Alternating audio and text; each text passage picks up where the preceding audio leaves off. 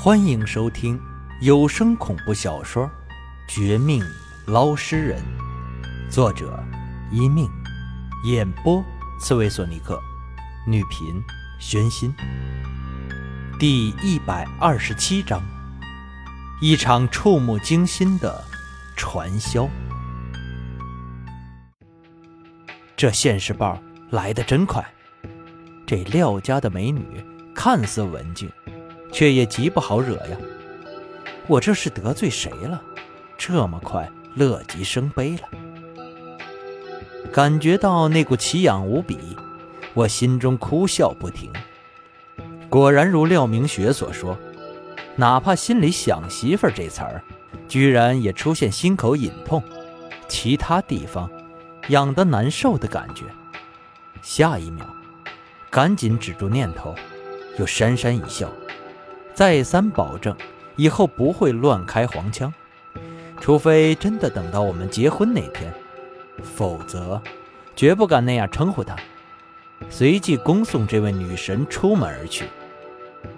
等她走远，我这才回过神来，将刚才的不爽发泄到慢慢醒过来的老宋鬼魂身上。老宋，你太让我失望了，是你自己交代。还是我先用黑狗血泼你，你再说真话，你自己选。这两种问话方式可是完全不同的哦。别别，千万别用黑狗血泼我，忘情大哥，我知错了，我不该为难你们，出卖你们。我也知道黑狗血对鬼魂很有杀伤力，你千万别杀我，不然你就不会知道到底是谁要对付你。他们后面的计划更可怕、更恐怖的。我本是开玩笑，随便吓唬老宋一下，不是真的打算将他打得魂飞魄散。毕竟，他和我也算熟人，不可能那么狠心下手。至于他害他大儿子这事儿，等将他们分离，就可以解决。再说了，我身上哪来的那么多黑狗血？这一次过来是打听消息，不是专程对付鬼魂、尸体的。事已如此，我没有真的对他下手。可不想，老宋怂包之后，却露出极为惊恐之色，还抛出一个诱饵，说了一点点的真相，就让我满心惊异，不得不认真对待起来。接下来的几十分钟。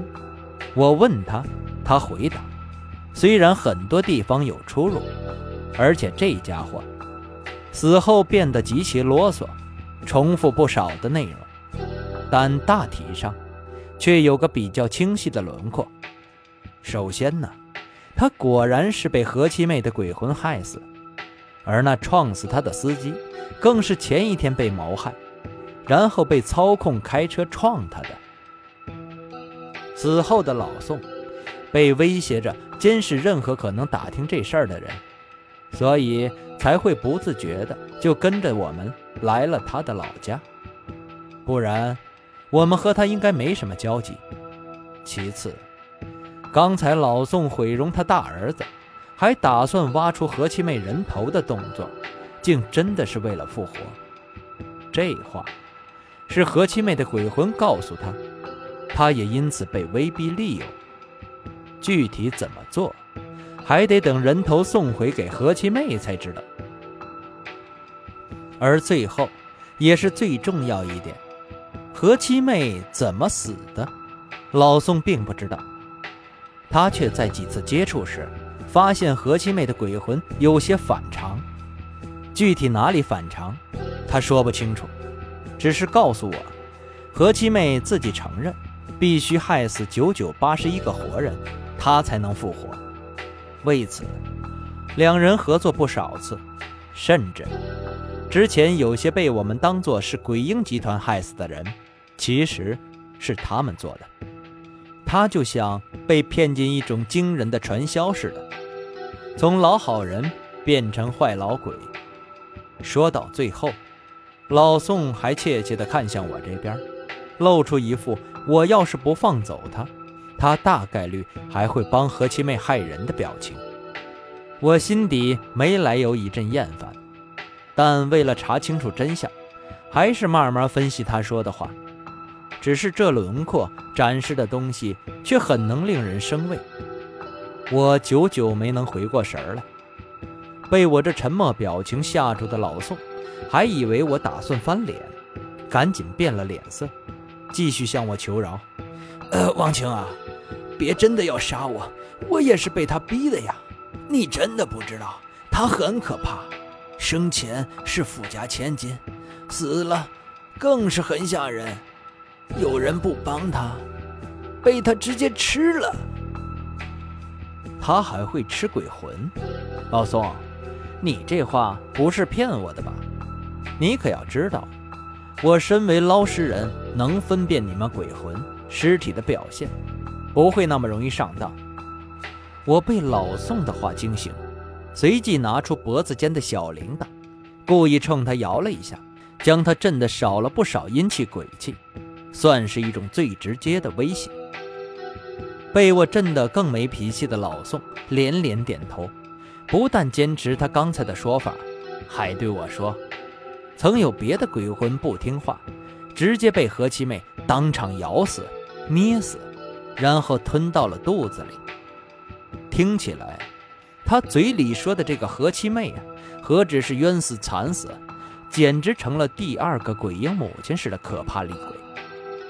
但事实是否如此？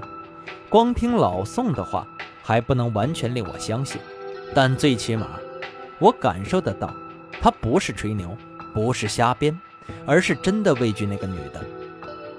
既然如此，那就有了更多的线索。可以集中起来，将这次的真相搞到手。或许，整个何家都不正常。何三哥和何老夫人会演戏，何老夫人偏心，何七妹最受宠，却第一个被害死。何大姐也是时候找我家，找廖大美女聊聊。她经验比我丰富多，捞尸体的不如我，查线索。以法术、诅咒、阵法问路、探路，我绝对不如她。不知道她对此有什么看法？眼看老宋该说的都说了，不该说的也被我吓得说完，我这就起身，将门外的廖明雪叫进来。接着，本想请他出手，将老宋鬼魂超度，将他和他的大儿子身体分离。免得又多一个无辜的受害者，但不想，听完我转述老宋的话后，廖明雪不但没有帮忙，反而对老宋很是不屑，不答应超度他就罢了，还怀疑他可能说假话，让我们去种埋伏。虽然将他鬼魂剥离，还帮忙给他大儿子治疗一些阴气鬼气的伤，但却摇动手上铃铛。将老宋的鬼魂收进去，说是还得以观后效。对此，老宋自然很是不满，差点就又要骂人。一旁的我，虽然觉得廖明雪有些残酷，但也可以理解他的想法，因此没有替老宋开解。但和他返回江城的路上，却还是多了一个心眼儿，尤其。当陈局那边查出老宋死之前，竟真的参与过一个传销，正打算告诉我们时，走到我前头的廖明雪的右手斜插在口袋，却也被我瞧出一些不对劲儿，好像他受过伤似的。他之前究竟去了哪里？去什么地方追查天机门和鬼婴集团？怎么右手无名指上有丝丝的黑气？正当我准备拉住廖明雪，关心眼时，敏感的她却下意识将右手放得更深，还提前躲开我，敲门进了陈局家里。见此情况，我也没法当着陈局问他这事儿，只得暗暗记着，然后在陈局家里做客。